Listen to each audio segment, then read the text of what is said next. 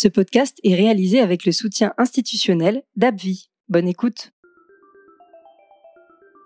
Salut à tous, vous écoutez le quatrième épisode de Mamiki, le podcast des patients atteints d'une Miki, une maladie inflammatoire chronique de l'intestin. Ce podcast est à l'initiative du docteur Guillaume Bonneau, gastro-entérologue basé à Toulouse et président du CREG, le club de réflexion des cabinets et groupes d'hépato-gastro-entérologues. Ça fait un peu long comme ça, mais ce qu'il faut retenir, c'est que c'est un club de médecins qui soignent, entre autres, des patients atteints de Miki. Moi, c'est Alexia, je suis journaliste et tout au long de cette série de podcasts, je vais vous accompagner pour comprendre votre maladie et surtout mieux vivre avec. Souvenez-vous, dans l'épisode 3 de Mamiki, le docteur Guillaume Bonneau nous expliquait ce qu'était la médecine holistique et le fait que quand on est malade chronique, on ne peut pas compter uniquement sur son médecin traitant, mais qu'il faut se tourner vers des thérapies complémentaires pour améliorer sa vie quotidienne, que ce soit dans l'alimentation, dans la gestion des émotions ou dans la pratique d'activités physiques. Cela pour créer un cercle vertueux. Ça tombe bien, je vous propose aujourd'hui de parler des vertus de la respiration pleine conscience pour se sentir mieux et gérer ses émotions. Pour en parler, je vous présente le docteur Nathalie Feuchet, psychiatre, psychothérapeute, spécialisée en hypnose et en pleine conscience. Écoutez bien l'épisode jusqu'au bout, car à la fin, vous aurez droit à justement un exercice de respiration pleine conscience. Bonjour Nathalie. Bonjour Alexia. Merci d'être euh, avec nous sur cet épisode. Alors on va démarrer. Respirer, c'est mécanique, c'est naturel, on n'y pense jamais. On oublie même qu'on respire. Alors, que signifie respirer en pleine conscience? Ou si vous préférez, donnez-nous une explication de la pleine conscience. Que s'agit-il? Alors la pleine conscience a été euh, définie dans les années 1980 euh, par euh, John Kabat-Zinn, qui est un docteur en biologie moléculaire et professeur émérite de médecine. Il s'est inspiré des pratiques méditatives bouddhistes en les épurant de toute connotation religieuse. Il s'agit donc d'une pratique strictement laïque. Et voilà comment il définit la pleine conscience. Il s'agit d'une manière de porter son attention dans le moment présent, délibérément et sans jugement. Il s'agit d'accueillir tout ce qui se présente à vous, les pensées, les sensations, les émotions, qu'elles soient agréables ou déplaisantes. On accueille on observe ce que l'on ressent et on ressent ce que l'on observe, avec bienveillance, sans aucun objectif. Et au fil de cette exposition, naturellement, ce que vous ressentez va évoluer. C'est physiologique. Par l'apprentissage et la pratique régulière, vous apprenez peu à peu à orienter votre attention et reconnaître euh, vos espaces de sécurité dans le corps. On parle d'ancrage. Ils sont là, dans votre corps naturel. Vous les avez avec vous toute votre vie. La respiration, présente à chaque instant, de votre premier à votre dernier souffle. Les sensations du contact avec le sol. La terre sera toujours là pour vous porter. Enfin, la conscience du corps, tout entier. Alors, autorisez-vous à ressentir ce que vous éprouvez. Pratiquez. La perception s'éveille parfois sur les douleurs, Invitez votre attention à s'ancrer dans les espaces de sécurité. Puis élargissez le rayon de votre attention à la conscience de ce corps plus global, à la conscience de votre présence au monde. Merci Nathalie pour cette belle explication euh, scientifique. Comment accéder à la pleine conscience? Alors si la pleine conscience euh, nous offre un rapport particulier au monde, elle s'acquiert par l'expérience de l'instant présent. À nous de l'instruire par l'apprentissage des pratiques. Parmi les pratiques, euh, on cite les méditations qui nous invitent à nous laisser absorber par l'expérience présente dans une posture particulière, souvent assise, mais aussi debout ou couchée. Ces méditations peuvent être formelles, orientées sur un thème, souffle, pensée, son, sensation, émotion, la nature, la compassion. Elles peuvent aussi être libres ou contemplatives face à la nature ou une œuvre d'art. La pleine conscience s'exerce aussi dans le mouvement, dans la marche, en pratiquant le yoga ou le qigong, et pourquoi pas la danse. En fait, la pleine conscience est une manière particulière de vivre les actes de la vie quotidienne. Juste être présent à ce que vous êtes en train de faire. Que vous vous douchiez ou que vous cuisiniez, que vous soyez bloqué dans un ascenseur ou que vous ramassiez des champignons. La pleine conscience de la posture et de la respiration sont les portes d'entrée de la pratique méditative. Alors justement, euh, respirer en pleine conscience, euh, du coup. Il est démontré qu'être attentif à ce que l'on fait, ce que l'on ressent dans le moment présent, favorise le sentiment de bonheur. Alors commençons par porter notre attention sur ce que nous avons tous en nous, la respiration. Celle-ci nous guidera vers la conscience du souffle, c'est-à-dire vers notre propre vitalité. Respirer en pleine conscience, c'est accueillir la respiration telle qu'elle se présente, quelles que soient ses variations. C'est se mettre au contact d'un espace de sécurité, dynamique et adaptatif. On pourrait dire, je respire, je ressens que je respire, donc je suis. Vous pouvez utiliser la respiration en pleine conscience aussi librement que vous voulez, c'est gratuit. Plus la pratique est régulière, plus elle devient familière, et plus elle vous offre sécurité et ancrage. Quels sont les bienfaits physiques et psychiques de la respiration en pleine conscience? Même si les pratiques respiratoires apportent des bienfaits, en pleine conscience, on ne cherche pas les bienfaits. Chercher des bienfaits signifie qu'on se fixe un objectif de réussite et qu'on se projette dans le temps. On sort du présent, on s'inflige une pression, c'est inutile et source de stress. En pleine conscience, on explore, on ouvre le champ de ce qui est là, de l'expérience de vie en cours. Pourtant, avec la répétition des pratiques, les bienfaits sont bien souvent là. Et respirer en pleine conscience, c'est être au plus proche des sensations que procure la respiration, qu'elles soient automatiques ou volontaires. Et cela s'entraîne. Être attentif rend l'expérience plus puissante. Par exemple, en étant présent à votre respiration automatique, vous accompagnez consciemment le processus d'autorégulation de votre respiration. Supposons que vous soyez anxieux, bouleversé, contrarié, et vous avez l'impression que votre respiration est bloquée. À cet instant, portez votre attention sur les sensations dans votre poitrine. Peut-être même pouvez-vous poser une main sur votre poitrine. Que constatez-vous? Vous respirez. Et oui, vous êtes vivant, donc vous respirez. Et même si votre cerveau vous envoie une information erronée, générée en urgence par l'anxiété, votre respiration respire. Ouf.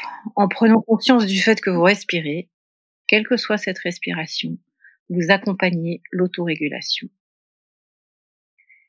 Respirer en conscience, cela peut aussi signifier activer des respirations volontaires qui vont vous aider grâce à des exercices pratiques à trouver l'apaisement. Par exemple, la respiration abdominale améliore la ventilation et l'équilibre des échanges chimiques dans le sang. La cohérence cardiaque favorise la synchronisation de la fréquence respiratoire et de la fréquence cardiaque. Le yoga invite bien souvent à porter l'attention sur la respiration. Le yoga a lui aussi un pouvoir de régulation. Ces pratiques permettent de réguler le système nerveux autonome, responsable de bon nombre des fonctions automatiques non conscientes de notre organisme. Nos fonctions vitales, automatisées, sont ainsi régulées par ce système autonome. Il comporte deux branches, le système sympathique et le système parasympathique. Le système sympathique mobilise l'organisme pour lui permettre de répondre aux défis de l'environnement. Le système parasympathique met l'organisme au repos. Ces deux branches sont en interdépendance permanente. Tout excès de l'une nuit à l'équilibre de l'ensemble. La respiration en conscience est donc une porte d'entrée pour accéder au système de régulation. En prenant conscience de votre respiration, en répétant régulièrement les pratiques, vous exercez le système parasympathique, vous jouez sur la régulation de la respiration, mais aussi sur la fréquence cardiaque, la tension artérielle, la digestion et bien d'autres fonctions encore. Et si le corps s'apaise, entraîné par la conscience, l'esprit s'apaise. Encore plus fort, on sait que la prise de conscience des émotions permet d'activer ces fonctions automatiques en les réorientant selon le contexte. Si la respiration en pleine conscience permet d'accueillir plus facilement les émotions, grâce à la sensation d'ancrage qu'elle procure, elle permet donc une plus grande adaptation au contexte. Merci Nathalie pour ce long résumé. En tout cas, ça nous apporte beaucoup d'informations. Quels enseignements nous apporte la respiration en pleine conscience? Nous venons de le voir, la respiration en pleine conscience nous enseigne que sans chercher à obtenir quoi que ce soit, juste en pratiquant, nous avons un pouvoir de régulation sur notre système nerveux autonome. Donc, sur les sensations liées aux fonctions automatiques qui commandent nos organes. Exemple. Vous avez le ventre noué. Pratiquez la respiration abdominale. Vous déployez ainsi votre volume respiratoire. Vous améliorez la ventilation. Les équilibres chimiques dans le sang se normalisent. Vous entraînez le parasympathique qui stimule le système de repos et de détente de l'organisme. Aussi, la fonction ancrage de la respiration en pleine conscience permet de créer un espace physique de sécurité. Grâce à cet ancrage, il devient possible de mieux accueillir des émotions parfois bien redoutées. En effet, la conscience des émotions permet d'activer des zones particulières dans le cerveau responsables de l'adaptation des fonctions vitales et automatiques du corps.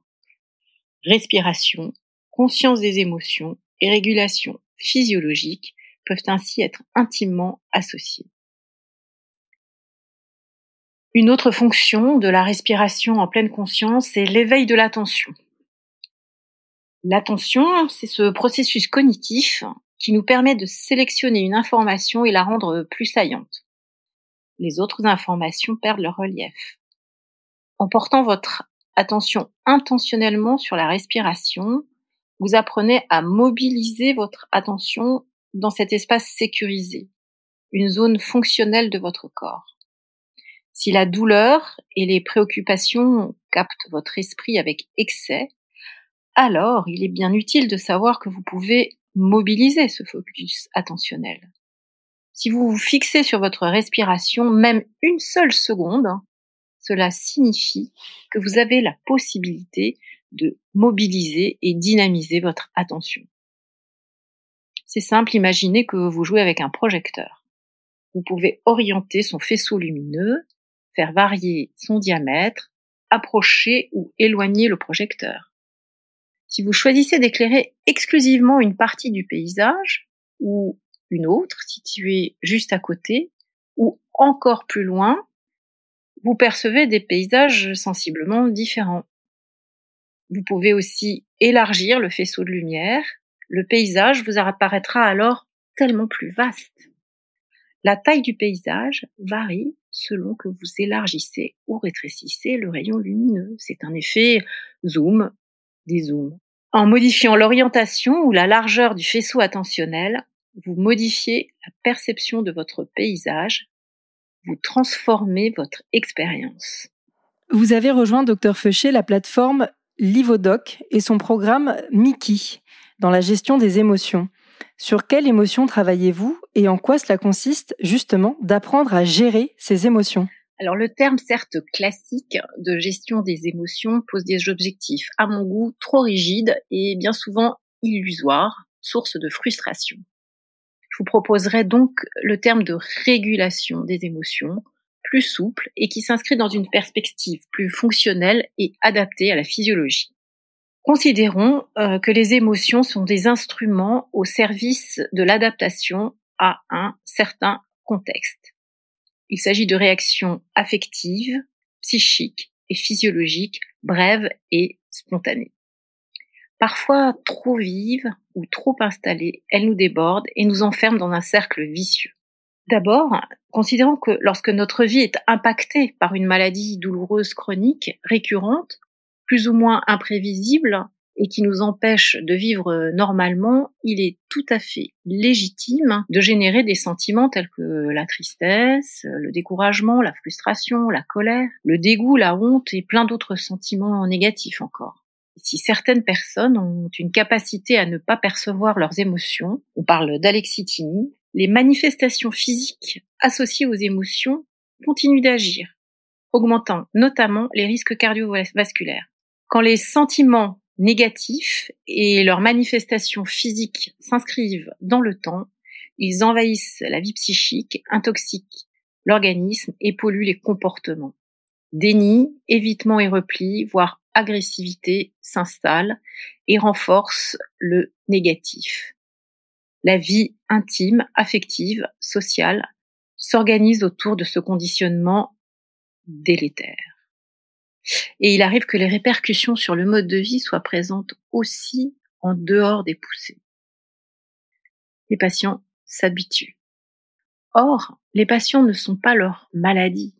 Leur personnalité n'est pas cet individu toujours en colère ou indifférent, parfois prostré dans le repli. Mais les habitudes sont prises. En allant à la rencontre des sensations de votre corps, celui qui souffre, ou peut-être celui qui a souffert, mais aussi celui qui fonctionne actuellement, vous vous réconciliez avec la sensation d'un corps global. De même, lorsque vous percevez le caractère absurde de ces ruminations interminables qui accaparent votre esprit, vous pouvez vous rendre compte que d'autres états d'âme coexistent et parfois même positifs. Alors réguler ces émotions est un travail qui consiste à retrouver un sentiment d'unité en ralliant les zones fonctionnelles aux zones douloureuses. Les pratiques aident à redynamiser une conscience de soi plus globale. Corps, cœur et esprit se remobilisent et s'allient à nouveau à votre service. Quelles sont les conséquences du stress quand on est malade d'une Mickey, que ce soit la maladie de Crohn ou la rectocolite hémorragique? Alors chez tout le monde, le stress chronique euh, perturbe le système nerveux autonome et l'axe hypothalamo-hypophyso-surrénalien. Plus simplement, on peut dire que le stress chronique augmente la production d'adrénaline et noradrénaline d'une part et du cortisol d'autre part. Tout ça signifie que le système de régulation automatique du fonctionnement des viscères est altéré. La fatigue est au rendez-vous, le stress diminue les défenses immunitaires et augmente le risque d'inflammation. L'appétit est modifié et l'on observe une modification de l'alimentation au profit des aliments sucrés, ce qui n'est pas euh, une bonne nouvelle pour une maladie inflammatoire. Le stress favorise les troubles digestifs, diarrhée, constipation, douleurs abdominales, crampes, etc. Question chez les. Les troubles digestifs sont-ils en rapport avec la maladie inflammatoire ou avec le stress? Et au niveau du système cardio-respiratoire, l'augmentation de la fréquence cardiaque et de la tension artérielle augmente les risques de maladies cardiovasculaires, comme chez tout le monde. L'augmentation de la fréquence respiratoire et l'hyperventilation augmentent encore hein, le risque d'anxiété. Au niveau neuropsychique, anxiété, insomnie, symptômes dépressifs, troubles de la concentration et de la mémoire, irritabilité, colère, épuisement et ces manifestations sont bien sûr associées à des tensions musculaires et des maux de tête. Le déséquilibre euh, du fonctionnement du système sympathique parasympathique augmente encore les émotions négatives et surtout diminue la souplesse de la régulation. On a donc tout intérêt à agir au maximum en préventif, en incitant les patients à prendre soin de leurs émotions avant de basculer dans ces états de stress qui compliquent encore la maladie inflammatoire. Néanmoins, même en cas de stress, il est, bien sûr euh, possible d'agir dès lors qu'on est conscient. On peut peut-être aussi agir sur les causes du stress. Et la respiration pleine conscience permet-elle d'agir sur la douleur ou est-ce que c'est seulement utile pour apaiser l'esprit? Dans notre conception, l'esprit et le corps ne sont pas deux entités distinctes. Il s'agit d'une vue de l'esprit tout à fait occidentale. Ici, nous considérons l'être humain comme un tout. Aujourd'hui, la recherche scientifique nous montre à quel point nous fonctionnons grâce à des systèmes de câblage ou de transmission humorale qui relient organes et fonctions et qui sont sensibles aux interactions avec l'environnement. Mais retournons à la douleur, comment la définir? Il s'agit d'une expérience euh, désagréable associée à une lésion tissulaire, réelle ou potentielle. Elle a pour caractéristique d'être mixte, à la fois sensorielle et émotionnelle. L'imagerie cérébrale a permis de montrer que les centres cérébraux, responsables de la perception de la douleur, sont étroitement liés au centre des émotions. La douleur est subjective. Elle peut être ressentie de façon extrêmement différente selon les individus, mais aussi chez une même personne en fonction du contexte. Un individu dont la tension est sollicitée ressentira moins la douleur qu'un individu focalisé sur l'événement douloureux. Prenons un exemple simple. Vous vous fracturez la jambe en glissant sur une peau de banane dans la rue. Vous hurlez de douleur et sollicitez ainsi l'aide d'un passant en attendant les pompiers. Ou bien, vous êtes Indiana Jones et vous vous fracturez la jambe en pleine jungle. Votre motivation à échapper aux brigands détournera votre attention de la douleur et vous rentrerez, certes en boitant, mais vous rentrerez au campement. Les douleurs des Mickey s'inscrivent dans le temps et l'on peut évoquer la souffrance des patients. Cette souffrance qui qualifie un être qui supporte, endure ou subit une douleur physique et morale, un état de mal-être, c'est-à-dire un sentiment de non-adaptation au monde, d'étrangeté aux êtres et aux choses, d'indifférence douloureuse. Ainsi, on peut dire que la respiration en pleine conscience est une manière d'apaiser la dimension émotionnelle de la douleur et de relativiser la souffrance. Comme l'ensemble des pratiques proposées en pleine conscience ou en hypnose et activation de conscience, la respiration en pleine conscience module la participation émotionnelle et transforme l'expérience. Encore faut-il s'engager dans la pratique. Oui, justement, c'est pas évident de s'engager dans la pratique. Par exemple, euh, si ça doit être quotidien, au bureau avec ses collègues ou à la maison avec son conjoint ou des enfants, c'est pas facile de trouver du temps, de trouver son rythme pour pratiquer la respiration euh, en pleine conscience. Alors, que recommandez-vous, docteur Feuché Quels conseils pour que cela soit utile? Doit-on mettre en place un rituel, un rendez-vous quotidien? Alors, vous avez tout à fait raison. C'est très difficile. Et en même temps, euh, j'ai envie de vous dire que prendre soin de sa santé, c'est une intention, c'est un travail quotidien. Certes, qui peut vous prendre un peu de temps chaque jour, mais vous faire gagner combien de temps de mieux-être, voire d'années à vivre? À vous de voir, chacun est libre. Chaque jour, au mieux, prenez cinq minutes. Si possible, trois fois par jour pour pratiquer. Et pourquoi pas avec votre conjoint ou avec les enfants? Les enfants sont très sensibles aux effets bénéfiques de la pratique et considèrent qu'il s'agit d'un moment de plaisir passé avec un parent. Quant aux collègues, aux amis, vous serez surpris de voir à quel point certains sont intéressés par des outils simples qui peuvent les aider eux aussi à réguler leurs propres mots. Alors oui, jouez avec votre rituel en choisissant le moment de la journée le plus propice dans votre emploi du temps. Chaque jour, une petite alarme sur le téléphone vous aidera.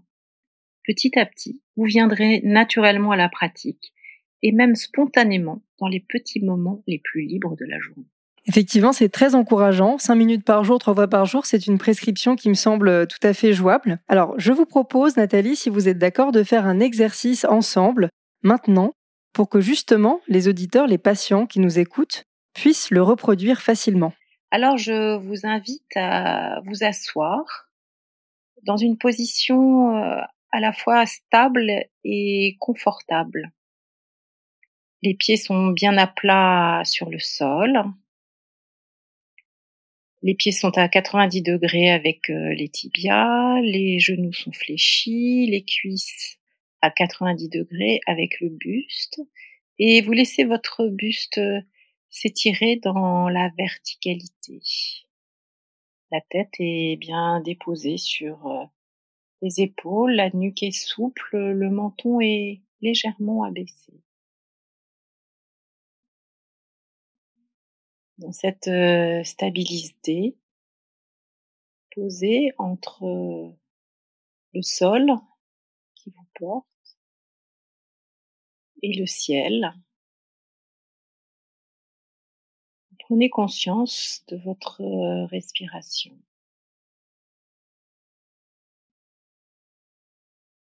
Prenez conscience de la circulation, de cet air qui pénètre euh, à l'inspiration dans vos narines et notez quel est le mouvement de vos narines. Laissez glisser l'air dans la gorge, dans les bronches.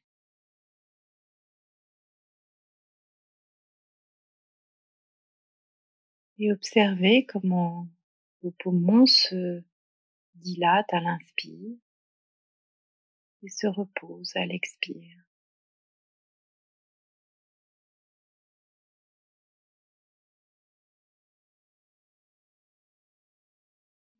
Prenez conscience des mouvements de la respiration dans votre poitrine.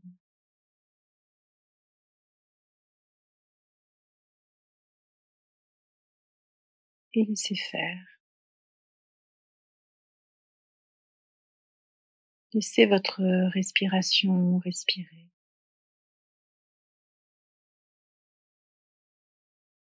Des pensées peut-être euh, interfèrent, des jugements, des préoccupations. Vous les accueillez. C'est normal. Votre cerveau, toute la journée, fabrique des pensées. Invitez votre attention à revenir à la conscience du souffle.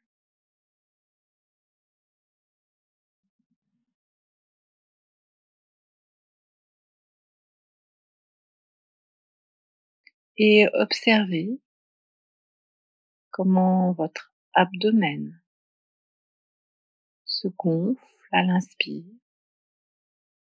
se dégonfle à l'expire.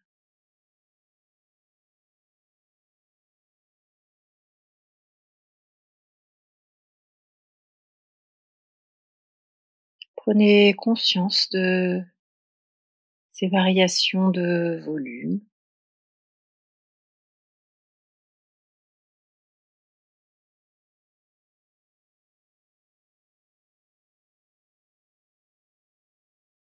Prenez conscience des sensations dans le ventre. Ce ventre euh, qui accueille euh, toutes les matières. Qu'elle soit solide, liquide, gazeuse.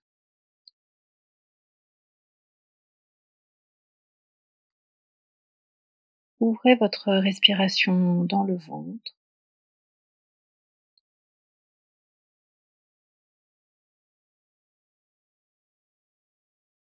Conscient de la mobilité, la souplesse.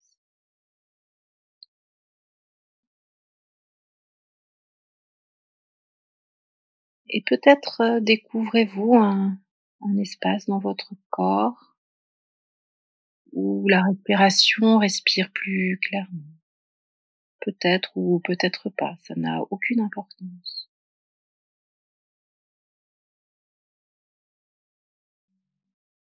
Respirez.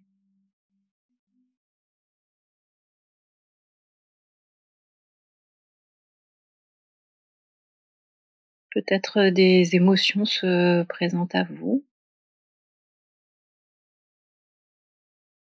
Vous les accueillez, quelles qu'elles soient.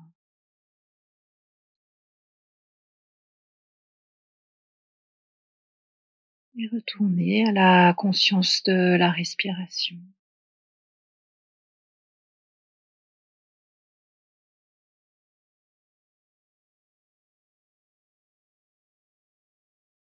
Et peu à peu,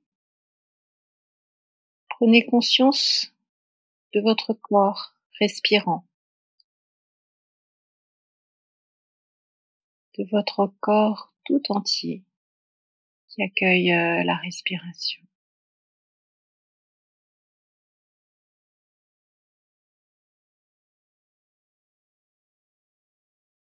Prenez conscience de votre présence. De votre présence au monde.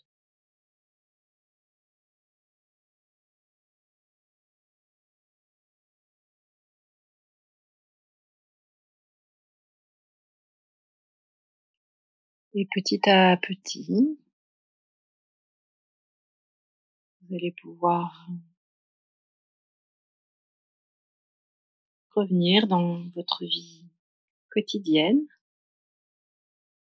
dans le lieu où vous vous trouvez. Bougez un petit peu les orteils, les pieds, les jambes,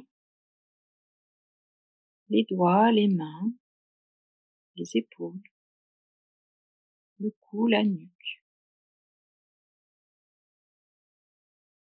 Prendre euh, trois grandes respirations et quand vous êtes prêt, ouvrir les yeux en vous remerciant. Je me suis un peu endormie avec votre exercice. c'est très efficace et ça, ça détend vraiment l'abdomen. Euh, je trouve que ça débloque un peu la, les tensions dans l'abdomen et ça, ça permet à la respiration d'être beaucoup plus, euh, bah, de passer où il faut, quoi, de, de respirer. Donc merci beaucoup. C'est incroyable, hein c'est d'une simplicité euh, hallucinante. Ouais, mais c'est très efficace et je pense que quand on a un coup de mou, un moment de, de panique ou de quand on se sent débordé, euh, c'est bien de prendre le temps de faire ça. Ça dure pas longtemps, ça passe vite. Et voilà, donc euh, je pense que je vais m'y mettre euh, dès demain. Eh bien, écoutez Nathalie, merci beaucoup. C'est la fin de ce podcast. Qui était vraiment très intéressant, très enrichissant et qui nous a permis d'avoir une approche à la fois de recontextualiser ce qu'est la méditation, en tout cas la respiration en pleine conscience, et puis de comprendre ce qu'elle peut avoir comme impact positif justement sur le corps, l'esprit et la régulation de nos émotions. Euh, donc merci à vous Nathalie. Merci Alexia, j'étais contente de, de, partager avec vous et j'espère que tout ça sera, sera bien utile à, à beaucoup de gens. Bah J'en suis sûre. Je rappelle que Mamiki, le podcast, est disponible donc sur le site du Craig, cregg.org, craig.org et bien sûr sur toutes les plateformes d'écoute, Apple Podcast, Deezer, Spotify, SoundCloud, Google Podcast. Vous avez l'embarras du choix. Et bien sûr, ce podcast est produit par Capella Productions. À très bientôt et d'ici là, Prenez soin de vous.